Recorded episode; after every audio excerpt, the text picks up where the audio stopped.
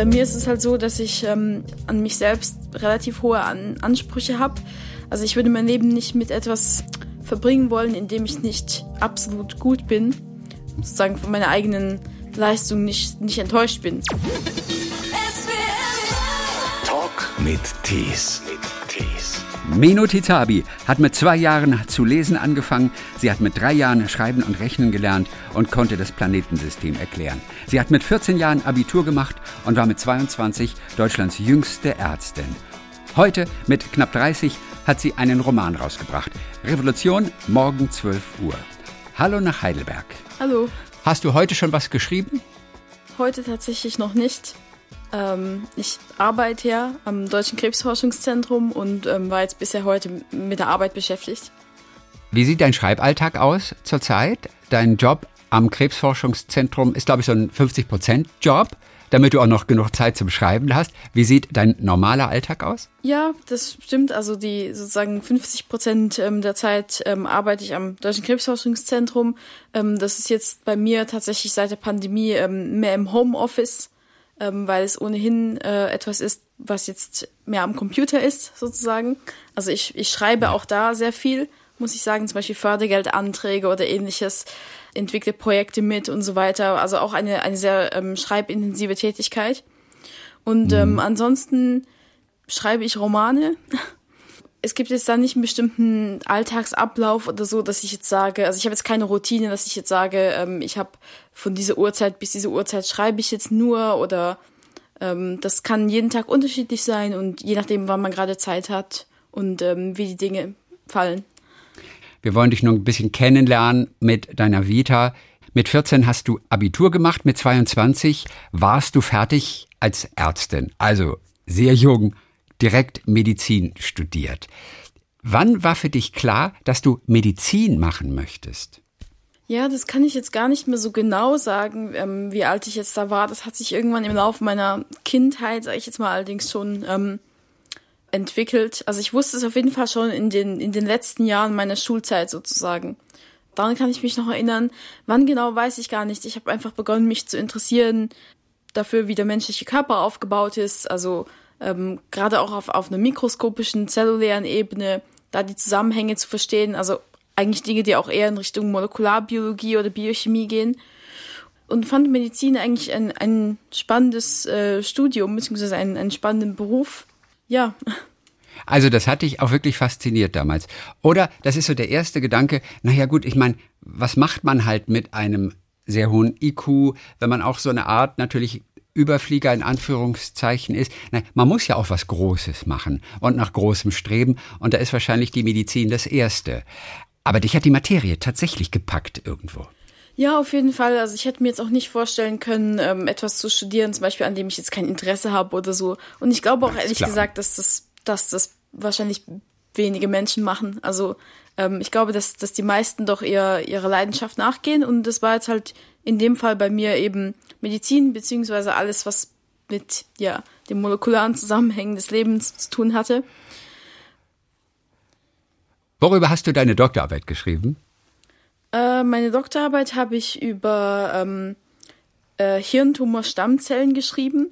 Und zwar mhm. ähm, gibt es da diese Theorie, dass sozusagen in die, die Zellen in einem, in einem Tumor, also in einer Krebserkrankung, ähm, nicht alle gleich sind, sondern es sozusagen da eine Hierarchie gibt. Das heißt, es gibt gewisse Zellen, die ähnlich den normalen Stammzellen im Körper äh, verantwortlich sind für das Nachwachsen des Tumors zum Beispiel.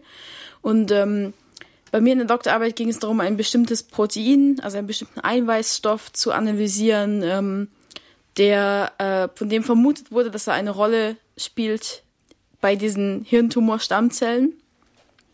Und äh, genau, darüber ging meine Doktorarbeit. Es war so eine ziemlich ähm, laborintensive Arbeit. Das heißt, ich habe sehr viel mit Zellkultur mhm. gemacht und, und Experimente auf Zellebene.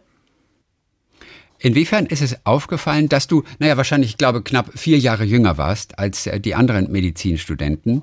Woran hat man es gemerkt? Ich weiß gar nicht mal so sehr, ob das aufgefallen ist oder ob man es gemerkt hat, denn ich habe mich eigentlich sehr gut eingefunden ähm, äh, mit den anderen StudentInnen. im Studium, muss ich sagen, ist auch dieser, dieser Altersunterschied gar nicht so sehr spürbar wie noch in der Schulzeit. Also ich glaube, in der Schulzeit ähm, fällt es tatsächlich mehr auf oder fällt es auch mehr ins Gewicht, auch in den Interaktionen mit anderen. Aber im Studium war das eigentlich nicht so sehr ein Thema. Ähm, also ich glaube, die anderen wussten halt, dass ich jünger bin, das auf jeden Fall. Aber ähm, es war jetzt nicht so, dass ich deswegen anders behandelt wurde oder, oder dass ich jetzt da, dadurch keinen Zugang zu Freunden gefunden hätte oder so. Mhm. Ich hatte einen ganz normalen Freundeskreis an der Uni. Ähm, wir haben uns alle sehr gut verstanden und ich glaube nicht, dass das Alter da einfach so ein Thema ist. Also das war ein Medizinstudium mit Promotion. Du hast die Doktorarbeit gemacht parallel dazu. Es gab einen Forschungsaufenthalt in den USA und dann bist du in die Forschung gegangen. Warum die Forschung? Wann hast du dich dafür entschieden? Du hättest ja auch praktizierende Ärztin unter Umständen sein können oder kam das nie in Frage? Ja, tatsächlich war es so, dass ich äh, mich schon sehr, sehr früh eigentlich für die Forschung entschieden habe oder wusste, dass es das ist, ähm, wohin ich später auch mal gehen möchte. Und zwar schon zu Beginn, also direkt zusammen mit der Idee, Medizin zu studieren, war das mein Ziel.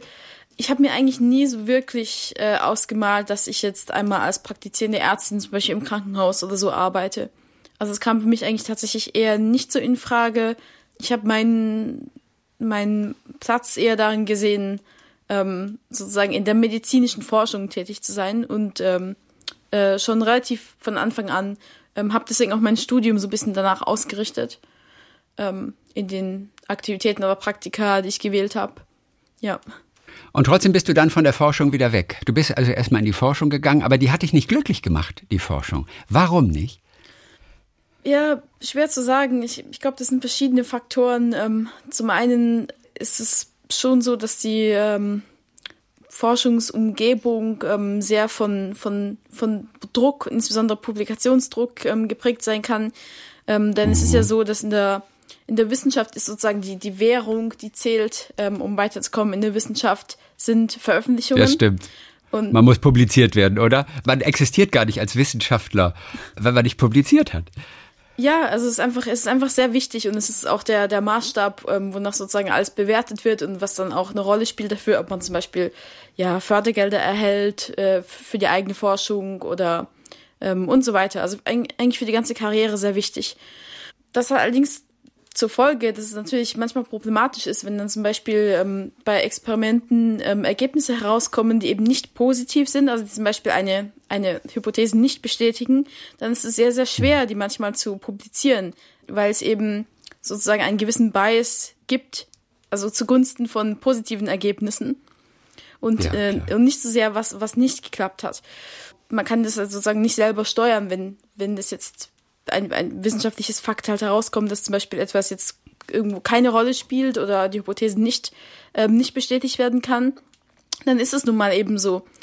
So kann es eben sein, dass man in der ähm, Forschung viele Jahre mit etwas äh, zubringt, was dann äh, am Ende sozusagen nicht in eine Publikation mündet und einem dann Schwierigkeiten bereiten kann. Also zum einen ist, ist, ist da dieser, dieser ständige Druck, ähm, etwas zu publizieren. Das zum einen, äh, zum anderen jetzt für mich persönlich muss ich sagen, dass ich äh, aus meinen Erfahrungen so ein bisschen den Schluss gezogen habe, dass das vielleicht einfach auch nicht ähm, etwas ist, was mir jetzt direkt liegt.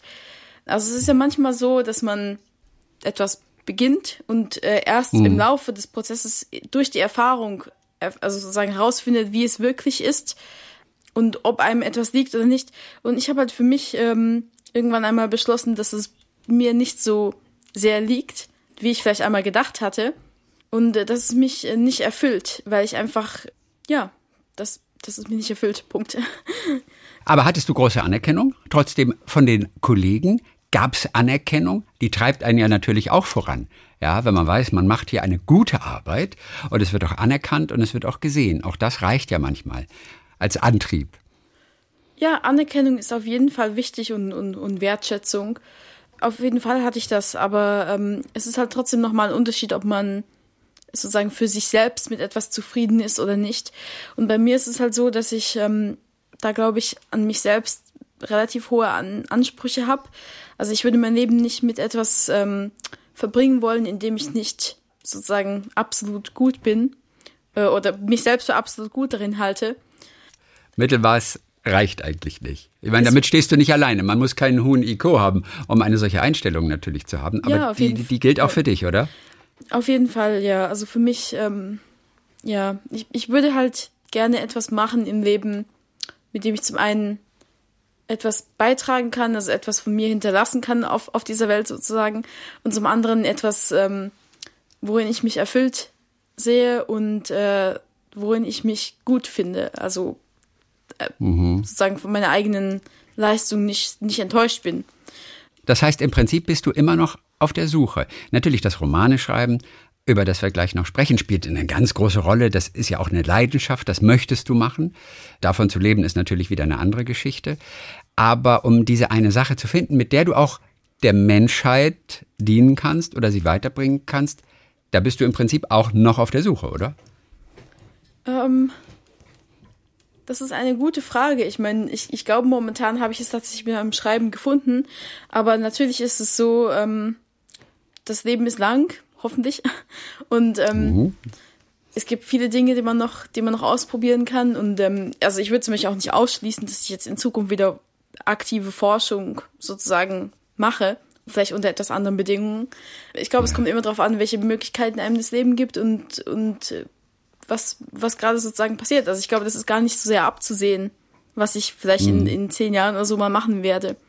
Du bist aber auf jeden Fall im Prinzip ein bisschen zurückgetreten von der Forschung und bist jetzt aktuell am Krebsforschungszentrum wissenschaftliche Mitarbeiterin für die Abteilung für computerassistierte medizinische Intervention. Heißt das so? Habe ich das äh, richtig zitiert? Genau, also ich bin nach wie vor in einer Forschungsumgebung und ähm, bin auch sehr ja. froh darüber, darüber da ich jetzt äh, sozusagen glaube, meine, meine Rolle auch in dieser Forschungsumgebung gefunden zu haben, und zwar stehe ich da jetzt nicht an, an vorderster Front und führe jetzt sozusagen selbst Experimente durch, sondern ich bin jetzt eher hinter den Kulissen aktiv. Also äh, wie schon anfangs erwähnt, ähm, ich schreibe Fördergeldanträge, entwickle Konzepte, entwickle Projekte und so weiter mit und ähm, fühle mich darin sehr wohl, also sozusagen in dieser, in dieser, auf dieser Metaebene der, der Wissenschaft. Ähm, das mhm. heißt, also was es die Forschung betrifft, glaube ich, habe ich jetzt da sozusagen meinen Platz gefunden. Okay. Ist aber wahrscheinlich eine Tätigkeit, für die du wahrscheinlich keine Doktortitel hättest machen müssen oder dieses ganze Medizinstudium. Oder ähm, liege ich da falsch? Auf, auf, auf, jeden Fall schon. Also ähm, da, okay. dafür braucht man auf jeden Fall medizinisches äh, Fachwissen und, ähm, und, und, und Erfahrungen in der Wissenschaft. Also äh, doch, auf jeden Fall. Auch wenn du so ein bisschen in den Hintergrund zurückgetreten bist. Kannst du dir generell, und du hast gerade den Ausblick gemacht auf, ach Gott, du weißt nicht, was du irgendwann mal machen willst, bist du generell in der Situation mit äh, deiner Entwicklung und dem, was du alles schon geleistet und geschafft hast im Leben, dass du dir aussuchen kannst, was du machen möchtest? Rein theoretisch? Ich hoffe schon und ich glaube eigentlich, dass äh, unabhängig von der Situation würde ich es eigentlich jedem Menschen wünschen, ähm, sich selbst aussuchen zu können was man im Leben tun will. Ich weiß, dass es natürlich realistischerweise oft nicht möglich ist, weil andere Dinge, wie zum Beispiel den Lebensunterhalt zu bestreiten, also solche Verpflicht Verpflichtungen, ähm, natürlich mhm. ähm, einem da sozusagen einschränken können in dieser Freiheit. Aber das ist eigentlich etwas, was ich mir für jeden wünschen würde. Also du hast mit zwei Jahren, glaube ich, angefangen zu lesen. Mit drei hast du schreiben gelernt. Von daher auch keine Überraschung, dass du irgendwann mal auch beruflich schreiben wolltest diese Idee für diesen Roman, den du jetzt veröffentlicht hast, leider in einer ungünstigen Zeit, einen Debütroman rauszubringen in einer Corona-Zeit, da muss man auf viel PR verzichten, auf viele Termine. Das macht es natürlich nicht leichter, um durchzustarten als Autorin. Die Idee zu diesem Roman, die hast du wann gehabt? Revolution, morgen 12 Uhr heißt, äh, heißt er. Das ist ein ganz äh, wunderbarer Titel. Es geht um einen jungen depressiven Mann, der unter Panikattacken leidet, in einer Psychiatrie landet. Dort findet er neue Freunde und irgendwann geht's auf einen Roadtrip Richtung Paris, was auch, glaube ich, deine Lieblingsstadt ist. Warum hast du dich zunächst mal für einen Mann als Hauptfigur in diesem Roman entschieden? Ja, ich muss sagen, ich kann es jetzt gar nicht so sehr nachvollziehen, warum das immer so ein Thema ist. Ähm, in meinem Fall und, und bestimmt auch im Fall von, von vielen anderen AutorInnen war es jetzt einfach so, dass mir diese Figur sozusagen komplett in den Kopf kam. Also diese Figur mit dieser, diese Figur des Jean-Christophe, also des, des Protagonisten, mit dieser Erzählstimme, ähm, mit dieser Sprache und mit diesen Gedanken. Und ähm, ich glaube, da, da fragt man sich nicht so sehr, jetzt ist es also Mann oder Frau oder, oder welches Geschlecht. Ich glaube, das spielt nicht so sehr eine Rolle, ehrlich gesagt, für mich. Und ich bin da auch in diesem Denken gar nicht so sehr genderorientiert. Also ich, ich glaube, die Figur, hätte sie jetzt ein anderes Geschlecht, hätte genau dieselben Probleme. Ich glaube nicht, dass das da so eine große Rolle spielt. Die Idee, das wird das Sujet meines Romans. Wann kam die? Ähm, das kam mit der Zeit über, in, den, in den letzten Jahren der Zehnerjahre sozusagen, wenn man das jetzt schon so bezeichnen kann. Also ähm, angefangen ja. zu schreiben. Da muss man erst mal rechnen. Moment, die letzten Jahre der Zehnerjahre. Mhm. Also 2017 bis 2020 so das ungefähr. War so, das war jetzt sehr kompliziert ausgedrückt für was, ja. Also Drückst du öfter Dinge mal kompliziert aus, weil du eben auch in der Lage bist, kompliziert zu denken, im Gegensatz zu vielen anderen?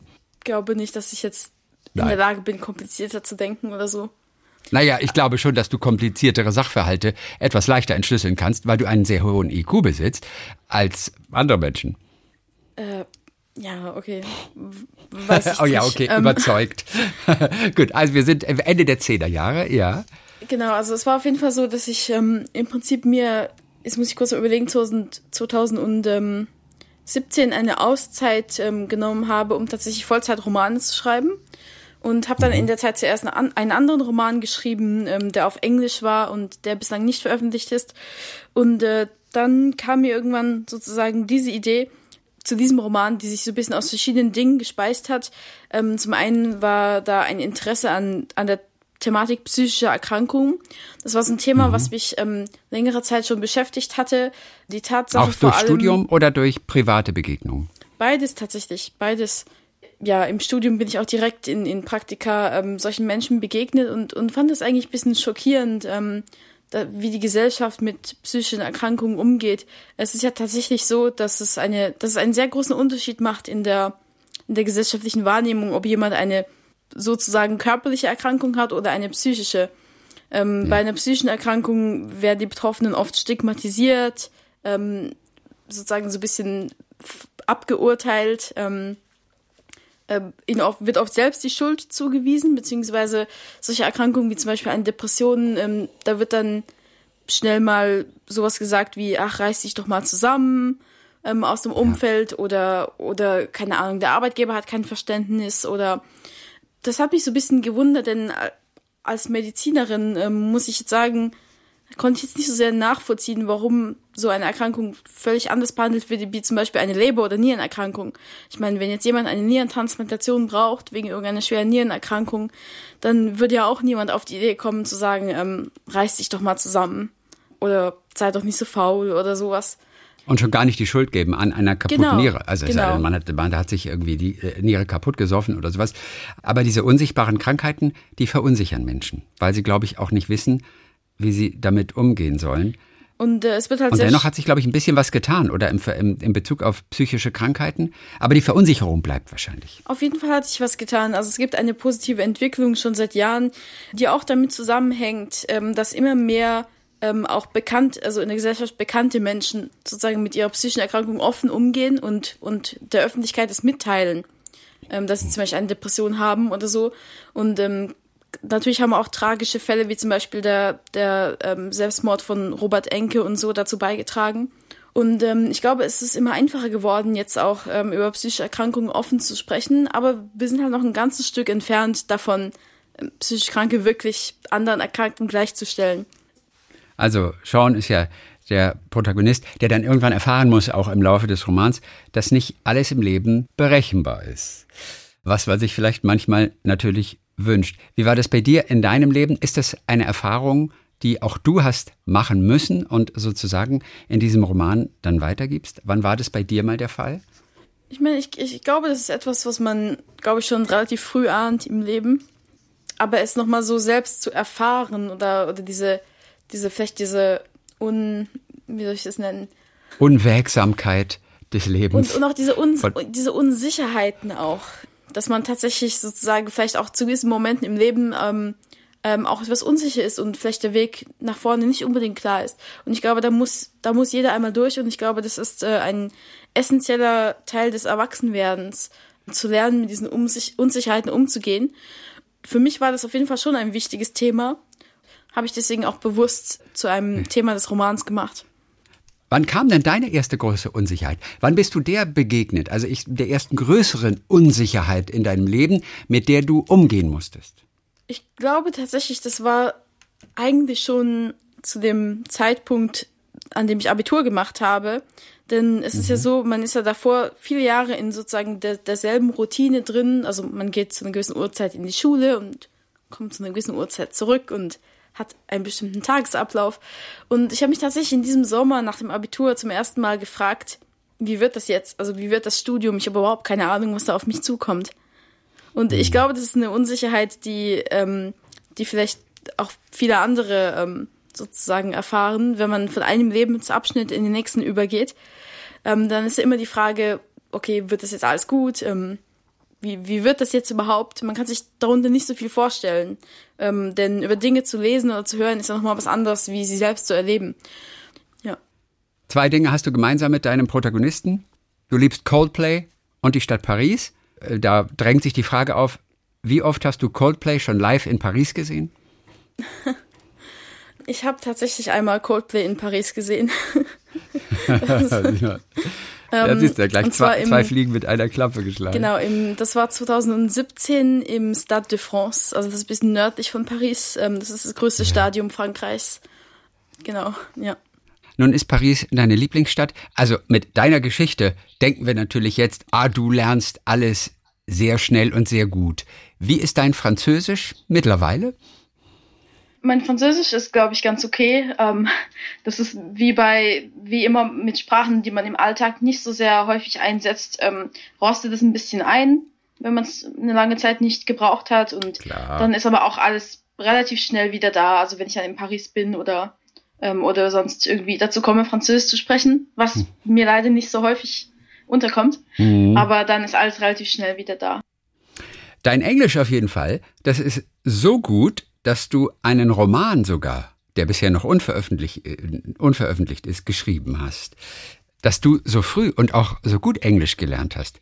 Verdankst du das deinem Vater? Auf jeden Fall, ja. Mhm. Ähm, er hat schon relativ früh begonnen, äh, mich zu fördern in verschiedener Hinsicht. Also ich habe zum Beispiel relativ früh schon im Alter von drei Jahren oder, so, oder sogar noch davor ähm, lesen gelernt. Dann kam Schreiben und Rechnen hinzu. Und dann etwas später die Sprachen, also Englisch, äh, Französisch habe ich auch schon tatsächlich, äh, Französisch habe ich mich sieben angefangen zu lernen, Englisch noch davor. Ja. Ja. Dein Vater hat dich sehr früh gefordert, ähm, gefördert. Deine Mutter ist ganz früh nach deiner Bur Geburt gestorben. Dein Vater hat sogar sich zurückgenommen in seinem eigenen Beruf, hat, glaube ich, teilweise als Nachhilfelehrer dann auch mal gearbeitet, damit er aber auch für dich viel da ist und damit er dich fördern kann. Und Englisch war das so ein Steckenpferd oder warum war Englisch so wichtig für ihn? Ich denke mal, es ist so ein bisschen eine Sprache, mit der man sozusagen auf fast der ganzen Welt ähm, kommunizieren kann, auf, auf einer gewissen Ebene zumindest. Und ich glaube, außer Englisch, dann wäre vielleicht noch, ja, Chinesisch wäre vielleicht auch sinnvoll gewesen. Mhm. Aber ähm, ich glaube, wenn man jetzt vom Chinesischen absieht, dann ist, glaube ich, Englisch die Sprache, die, ähm, die einem am meisten was bringt auf, auf der Welt. Ja. Aber du lernst Sprachen schon relativ leicht. Äh, vielleicht, ja. Wie groß ist der Reiz, dir dann vielleicht auch noch mal zusätzlich Chinesisch drauf zu schaffen?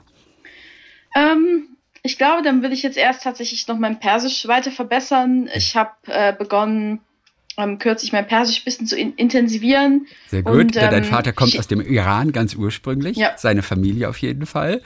Ja, genau. Also äh, Chinesisch steht jetzt bei mir zunächst einmal nicht auf dem Plan, aber wer weiß, es kann ja noch sein, dass es irgendwann ja. vielleicht dazu kommt. Aber ja. merkst du, dass du gefordert werden willst? Hast du heute auch manchmal noch das Gefühl, ich habe irgendwie noch auch Kapazitäten? Und natürlich dieser Wunsch, lernen zu wollen, den hast du natürlich auch, weil es einfach in dir drin ist, auch diese Wissbegierigkeit und vielleicht auch durch einen hohen IQ auch diese Leichtigkeit, dir Dinge anzueignen. Wie oft hast du dieses Gefühl heute manchmal, ich muss was machen, ich bin vielleicht auch ein bisschen unterfordert gerade? Wenn das Gefühl aufkommt, sozusagen, dass ich etwas machen muss, dann ist es in der Regel ähm, äh, zurzeit jetzt eher dem, auf, das Schreiben bezogen, also dass ich einfach dann sozusagen die, die Zeit und die Energie in das Schreiben äh, hineinstecke, weil es etwas ist, woran ich halt langfristig arbeiten möchte und wo ich auch weiterkommen möchte. Und ansonsten ich glaube, das Lernen von Dingen, das, das läuft eher so nebenbei ab. Oder sage ich mal, hier und da, wenn man etwas hört und vielleicht einen das, das Thema interessiert oder so, dass man dann weiter nachschlägt. Ich glaube, das ist nicht so eine bewusste Entscheidung. Ja. Deswegen Chinesisch auch eben ein bisschen nebenbei dann, meinst du? Ähm, vielleicht. Vielleicht. Aber jetzt erstmal Persisch. Das ist im Prinzip eine Muttersprache von dir, die du aber nicht sprichst, die Sprache deines Vaters. Wie komplex ist Persisch und wie weit bist du? Und wie gehst du vor im Persisch? Hast du einfach das Lehrbuch von Kapitel 1 bis 10 oder wie machst du es? Ähm, zunächst mal habe ich ja ein paar Grundkenntnisse schon mir angeeignet über die Jahre, also auch ähm, gerade durch die Tatsache, dass ich, als ich, ähm, ja, als ich ein Teenager war, habe ich angefangen, persische Serien ähm, mhm. zu schauen. Yeah. Und äh, die halt oft Untertitel hatten. Das heißt, ich konnte halt anhand der englischsprachigen Untertitel das in Verbindung mit dem gehörten Persischen konnte ich mir auch vieles auch, auch so aneignen, also einfach durchs Zuhören. Mhm. Und ansonsten habe ich tatsächlich, ähm, habe ich tatsächlich ein Lehrbuch, ja, ähm, mhm. dass ich, dass ich ähm, durchgearbeitet habe. Und äh, ob es jetzt schwierig ist, ich weiß nicht, von, also das Sprechen jetzt eigentlich nicht. Ähm, das Einzige, was vielleicht so ein bisschen Herausforderung darstellt, ist einfach, und es ist halt eine reine auswendig Lernarbeit, ähm, ist einfach das äh, andere Alphabet. Also es wird ja sozusagen von ähm, rechts nach links geschrieben, ganz anderen ähm, Schriftzeichen ja. und äh, die sozusagen zu, zu lernen und, und auch beim, beim Lesen muss man auch bedenken, ähm, dass im Persischen werden Vokale nicht geschrieben. Das heißt also, sozusagen, man hat die, man hat, man hat nur die, die Konsonanten, sozusagen, die man lesen kann. Ja. Und äh, man muss sich aus dem Kontext erschließen, welches Wort es dann ist, sozusagen. Das ist auch etwas, was manchmal schwierig sein kann. ja. ja. Was empfindest du, wenn du neue Schriftzeichen lernst, die auch ganz anders sind als unsere Schriftzeichen? Eine Schrift, die von rechts nach links geht. Wenn du dir das aneignest, wenn du dann lernst, wie fühlst du dich dann? Was geht in dir vor? Und ich muss jetzt gerade denken, zum Beispiel, ich habe ein bisschen Arabisch mal so aus Spaß gelernt, weil ich jetzt Freunde aus Syrien hatte und auch aus dem Irak und, und ich habe diese Sprache so unglaublich geliebt. Ich, ich liebe es, diese Schriftzeichen zu schreiben. Das hat so etwas Meditatives. Das ist für mich pure Schönheit, pure Eleganz, diese arabischen Schriftzeichen. Ich finde die großartig. Das ist ein, so ein Wohlgefühl, äh, wenn man das schreibt. Und gerade deswegen muss ich an diese Frage denken oder komme auch nur auf diese Frage, wenn du also dieses etwas Andersartige dir, dir, dir aneignest, lernst, kennenlernst. Wie fühlt sich das in dir an? Ich glaube, es ist einfach wie, wie der Rest des wie restliches Lernen auch, dass es einfach immer spannend ist, etwas Neues auszuprobieren, etwas Neues zu erfahren. Was das so die Eleganzen so angeht, es ist auf jeden Fall sehr schön, aber ich glaube, das hängt natürlich auch ein bisschen damit zusammen, dass immer für einen ist immer das, womit man aufwächst, sozusagen das Normale, das Routinierte und, und alles andere ist so ein bisschen exotisch. Und ich glaube, wäre es jetzt umgekehrt, wäre ich jetzt aufgewachsen mit diesen Schriftzeichen, dann, dann würde mir, mir umgekehrt jetzt unsere Schriftzeichen hier ähm, wahrscheinlich vollkommen äh, exotisch vorkommen. Dein Vater und du, glaube ich, waren wahrscheinlich echt so ein ganz gutes Team. Du warst wissbegierig und wolltest auch einfach lernen und es ist dir leicht gefallen und er hatte wahrscheinlich unglaublich großen Spaß daran, dir das zu vermitteln. Wie viel Nachhilfe hat denn der wirklich mit dir gemacht? Und der hat sich ja auch viel, viel Zeit genommen und im Beruf ist er ähm, etwas kürzer getreten als Quantenelektroniker. War er viel auch so eine Art Nachhilfelehrer für die drei, vier, fünfjährige? Ich glaube, Nachhilfe wäre das falsche Wort. Ähm, ja, Vorhilfe wenn überhaupt, dann könnte man es als ne? Vorhilfe. Genau. Vorhilfe. Wenn, wenn, überhaupt, könnte man es als das bezeichnen, als Vorhilfe. Ja, ja. Ja, ja es war halt so, dass er halt ähm, aufgrund der Tatsache, dass ich, und das sind natürlich Sachen, woran ich mich jetzt persönlich nicht so gut erinnern kann, weil es so frühzeitig war, aber dass er einfach ähm, sozusagen damit gearbeitet hat, mit den Dingen, die mich sowieso interessiert haben ja. und das sozusagen genutzt hat, um mir dann Dinge beizubringen. Also ich glaube, es hat relativ gut funktioniert und ich glaube eigentlich, dass es immer gut funktioniert, solange man einfach beachtet, was mag das Kind, mhm. was möchte das Kind lernen äh, und sich halt auch, auch dementsprechend anpasst. Was waren die ersten Dinge, die dich interessiert haben? Die äh, Planeten waren tatsächlich etwas, was mich sehr früh schon interessiert hat. Wobei, wenn ich jetzt sage sehr früh, dann, dann meine ich jetzt vielleicht so um den Dreh herum, nachdem ich lesen gelernt hatte, also ich, als ich so mein erstes Kinderlexikon hatte, wo ich das alles mhm. nachschlagen konnte. Also das Universum hat mich immer sehr interessiert, die Planeten und das Sonnensystem. ja, damals noch mit Pluto. Ja. Und ähm, ja. Und welche Rolle haben zum Beispiel Puppen oder so etwas gespielt? Freundinnen von dir in der vergleichbaren Zeit haben viel mit Puppen gespielt. Wie viele Puppen gab es bei dir? Ich glaube, ich habe mit Puppen tatsächlich sehr, sehr wenig gespielt. Also ich kann mich erinnern, dass meine Oma hatte ein ähm, so ein Puppenhaus und das, das, also damit habe ich jetzt gespielt. Puppen in dem Sinne ja, aber nicht jetzt zum Beispiel Barbie-Puppen oder so. Das gab es bei mir überhaupt nicht. Ja. Und äh, ansonsten hatte ich allerdings viele Plüschtiere. Also daran kann ich mich erinnern, ja. Bei dir ist es letztendlich dann die Medizin geworden, für die du dich entschieden hast. Das war der Beruf, den du ergreifen wolltest, bist dann ja vorübergehend in der Forschung gelandet. Dein Vater kommt aus der Quantenelektronik. Inwiefern ist denn das auch auf Interesse gestoßen? Oder war das selbst für dich als junges Mädchen ein bisschen zu abstrakt? Ich äh, kenne mich jetzt in dem Gebiet nicht so wirklich gut aus. Also mein Interesse galt eigentlich mehr so dem biologischen, medizinischen generell und nicht so sehr mhm. technischen Dingen. Okay. Wobei mhm. ich jetzt sagen muss, dass ich auch kürzlich da sich auch wieder einiges geändert hat. Also seit, seit, seit neuestem interessiere ich mich wieder mehr für auch technische Dinge und auch gerade auch die Schnittstelle zwischen Technik und Medizin. Ja. Aber das hat jetzt eher nicht so eine Rolle gespielt, muss man sagen. Ja. Deinem Vater verdankst du auf jeden Fall den Titel oder zumindest den Satz aus deinem Buch Revolution morgen 12 Uhr. Wo hat dein Vater diesen Satz her?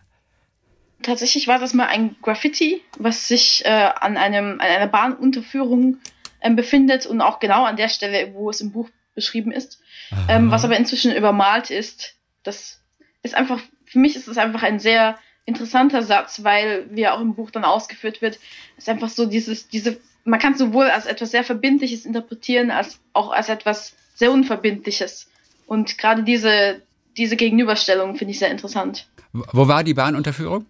Äh, Feingen-Enz. Ach, Feingen-Enz. Guck mal. Ja. Der eine oder andere wird sich vielleicht noch erinnern an Revolution morgen 12 Uhr. Das Graffiti, das eine Zeit lang zumindest dort dann mal zu lesen war. Lesen, lesen. Es geht immer wieder ums Lesen. Es fasziniert uns natürlich, wenn jemand mit zwei, drei angefangen hat zu lesen. Du hast viele Entwicklungen einfach extrem schnell durchgemacht. Im Kindergarten warst du zum Beispiel nicht. Papa hat ganz viel mit dir zu Hause dann selber gemacht. Das heißt, während äh, Freunde, die Kinder aus der Nachbarschaft, während die im Kindergarten oder in der Kita waren, was hast du stattdessen gemacht?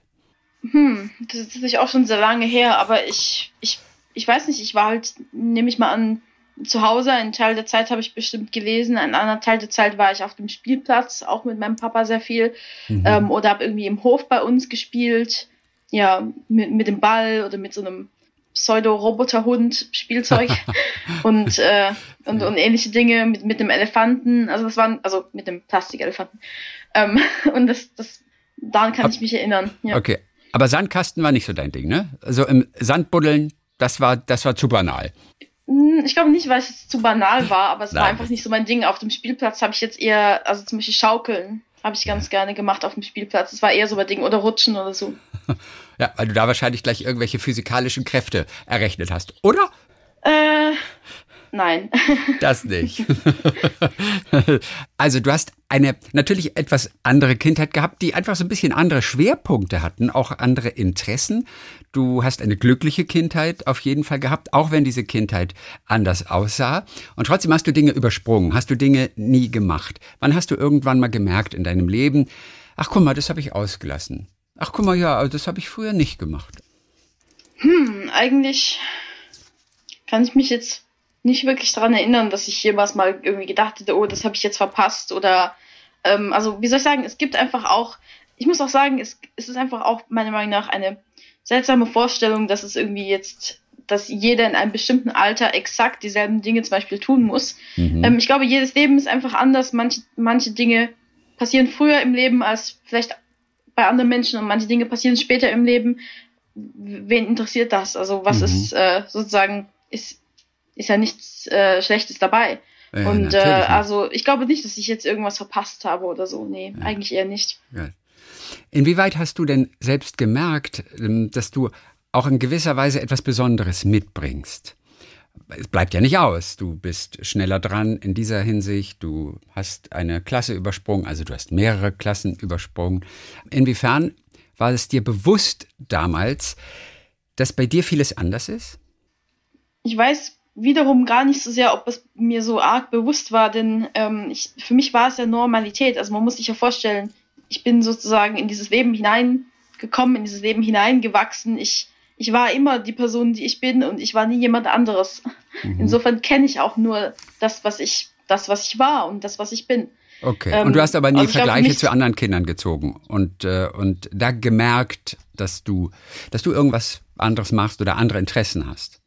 Gut, andere Interessen, ich meine, klar, das, das merkt man schon, wobei das jetzt bei mir, glaube ich, nicht nur am Alter liegt. Ich meine, ich interessiere mich nach wie vor nicht für einige Dinge, für die sich jetzt äh, die anderen irgendwie im, in Teenageralter oder so interessiert haben. Ja. Aber, ähm, oder, oder ich habe mich nie dafür interessiert, besser gesagt. Aber ähm, was Vergleiche angeht, jetzt Vergleiche zu solchen Dingen wie Wissen oder Leistung oder so, das finde ich eigentlich keine gute Idee. Also ich glaube, man sollte so ein bisschen, unsere Gesellschaft ist sehr, sehr ähm, darauf fokussiert, auch in der Schulbildung ähm, ständig Vergleiche zu ziehen, aber ich weiß nicht, ob das so sinnvoll ist, ehrlich gesagt.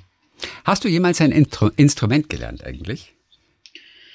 Oh je, ähm, irgendwann einmal die obligatorische Blockflöte, die glaube ich jeder durchgemacht hat in der Grundschule ähm, kurzzeitig. Ja. Aber ähm, danach eigentlich, also nie wirklich gelernt, beziehungsweise ähm, dann nicht mehr weiter äh, gemacht.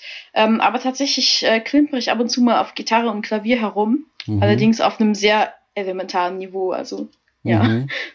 Du hast insgesamt drei, vier Klassen übersprungen und das schneller gemacht. Das bedeutete natürlich auch immer, dass du ja körperlich eigentlich immer so kleiner warst als die anderen, die in deiner Klasse waren. Wie war das für dich beim Sportunterricht zum Beispiel? Ja, dadurch konnte ich tatsächlich nicht den Sportunterricht in meiner eigenen Klasse mitmachen, sondern mhm. musste auf Alternativen ausweichen. Ähm, das war von der Schulleitung bzw. von den Lehrern war es sozusagen von denen, die hatten die Sorge, dass ich da eventuell umgerannt werden könnte oder sonst was oder mich verletzen könnte. Mhm. Und äh, deswegen hatte ich dann Alternativen, zum Beispiel manchmal war es Sportunterricht in einer unteren Klasse, manchmal war es die Judo AG oder sowas. Also da gab es verschiedene Sachen. Mino, im Moment also bist du bei deinem 50%-Job beim Deutschen Krebsforschungszentrum. Es ist nicht der ganz große Job an vorderster Front in der Forschung, den hast du erstmal zurückgestellt. Dafür hast du jetzt einfach Zeit, das zu tun, was du am allerliebsten machst im Augenblick, nämlich Bücher schreiben. Revolution, morgen 12 Uhr, das ist der erste Roman. Hast du eigentlich auch das Ende zuerst geschrieben und dann den Anfang? Ich frage nur deshalb, weil ich weiß, dass du ganz gerne mal beim Lesen auch gerne mal hinten zunächst liest und dann erst vorne. Beim Lesen ja, tatsächlich schon. Also einfach nicht, dass ich jetzt bewusst sage, ich möchte das Ende zuerst lesen, sondern weil ich einfach so unverbesserlich manchmal vorblättere und neugierig bin. Aber ähm, beim, bei diesem Roman war es jetzt äh, so, dass ich das Ende jetzt, also ich hatte schon im Sinne, was das Ende sein wird, aber geschrieben habe ich es nicht am Anfang. Also geschrieben habe ich dann mhm. erst später. Du hast eine ungewöhnliche Vita mit dem frühen Abitur und Deutschlands jüngste Ärztin, dann erstmal in die Medizin gegangen. Jetzt kam aber das Schreiben dazu, das natürlich eine Leidenschaft schon oft und lange gewesen ist, aber jetzt eben auch möglicherweise auch so eine Art Hauptberuf auch wird. Was kannst du dir noch alles vorstellen für dein Leben in Zukunft? Wo wird es vielleicht als nächstes hingehen? Ähm, ich glaube, das Schreiben ist jetzt erst einmal das, worauf ich mich jetzt die nächsten Jahre gemeinsam mit, mein, äh, mit meinem anderen Job sozusagen fokussieren werde. Ja. Also, aber was jetzt genau in der Zukunft äh, kommt, das, ja, das wird dann erst die Zukunft zeigen. Wann bist du am glücklichsten? Also ich bin mit am glücklichsten, wenn ich, wenn ich in Heidelberg an den Neckarwiesen sitze und auf den Neckar gucke. Nun wohne ich nicht da, deswegen ist es für mich auch noch was Besonderes. Für dich ist das ein alter Hut. Aber was sind die Momente, in denen du dich besonders glücklich fühlst? Ich habe gerade kurz darüber nachgedacht und ich glaube tatsächlich, wenn ich ähm, zum einen, wenn ich mit Menschen zusammen bin, die ich wertschätze, und zum anderen, wenn ich sozusagen ohne ein, ohne ein bestimmtes Ziel etwas erkunde, also sozusagen irgendwo mal drauf loslaufe und schaue, was kommt dann. Also ein bisschen Unsicherheit macht dich nicht unsicher. Im Gegenteil, es weckt dein Interesse, ne? Ja, ich würde das jetzt nicht als Unsicherheit unbedingt bezeichnen, sondern das ist eher so, so eine Abenteuerfreude. ja. ja. Aus deiner Uni-Zeit sind natürlich sicherlich äh, viele Freunde noch übrig. Wie ist es mit Freunden aus der Schulzeit? Wie viele Freunde sind da noch? Denn da war ja immer so ein kleiner Altersunterschied natürlich da. Vom Schulstoff wart ihr auf dem gleichen Level oder du sogar noch ein bisschen weiter vorne. Aber was so körperliche, geistige Entwicklung angeht, war da natürlich sicherlich mal ein, zwei, drei Jahre auch dann unter Umständen ein Unterschied. Wie viele Freunde sind dir aus der Schulzeit heute geblieben? Ja, in der Schule war es tatsächlich so, dass sich jetzt eigentlich nicht wirklich die großen ähm, Freundschaften ergeben haben. Ähm, ich hatte jetzt mehr tatsächlich Kontakt dann zum Beispiel in der Oberstufe zu den, zu den Leuten aus den Parallelklassen, interessanterweise, mit denen man sich manchmal die Kurse geteilt hat, mhm. als zu den Leuten aus meiner Klasse. Aber zum Beispiel meine Klasse macht nach wie vor Klassentreffen, alle mhm. fünf Jahre, und ähm, da war ich jetzt auch bisher immer dabei und dieses Jahr ist das nächste Klassentreffen angesetzt, also mal schauen. Mino, wir wünschen dir auf jeden Fall viel Erfolg auch äh, für die nächsten Bücher, die du dann auf jeden Fall schreiben möchtest und was auch immer noch danach kommen mag. Stellst du dir vor, dass, dass du vielleicht noch mal etwas ganz anderes wieder machen äh, wirst eines Tages? Ich glaube, man kann im Leben immer nur seinen, seinen Wegabschnitt finden. Ich glaube, so weit in die Zukunft, wie gesagt, kann man gar nicht vorausschauen. Und ähm, das heißt, ich könnte könnte ich mir vorstellen, etwas ganz anderes zu machen. Absolut. Ich weiß nicht, was das Leben alles noch so zu bieten hat. Ich weiß nicht, wohin es mich mal irgendwann verschlägt.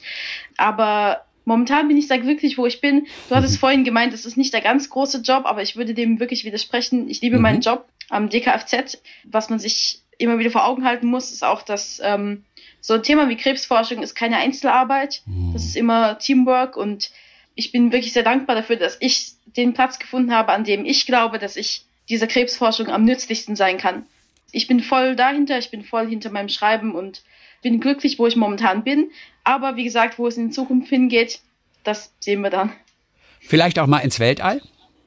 Unwahrscheinlich. das ist ja ein sehr unwahrscheinlich. okay, das hat dich nie fasziniert, denn es war eines der allerersten Interessen, die du als kleines Mädchen gehabt hast. Planeten, ja, das Universum. Ja, aber weißt du warum nicht? Weil ich tatsächlich was mich noch mehr fasziniert als, als das Universum, ist sozusagen die, die Vielfalt, die es auf der Erde zu sehen gibt. Und ich habe von der Erde noch gar nicht so viel gesehen. Und ich könnte mir nicht vorstellen, die Erde, diesen Planeten zu verlassen, bis ich alles hier gesehen habe. Also mit anderen Worten gar nicht. Das Interesse, die Neugierde ist grenzenlos.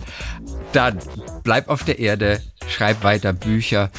Das Buch, das du jetzt rausgebracht hast, der erste Roman, der heißt Revolution, morgen 12 Uhr. Dann toi toi toi für alles weitere. Herzliche Grüße nach Heidelberg. Mino Tizabi. Talk mit Tees.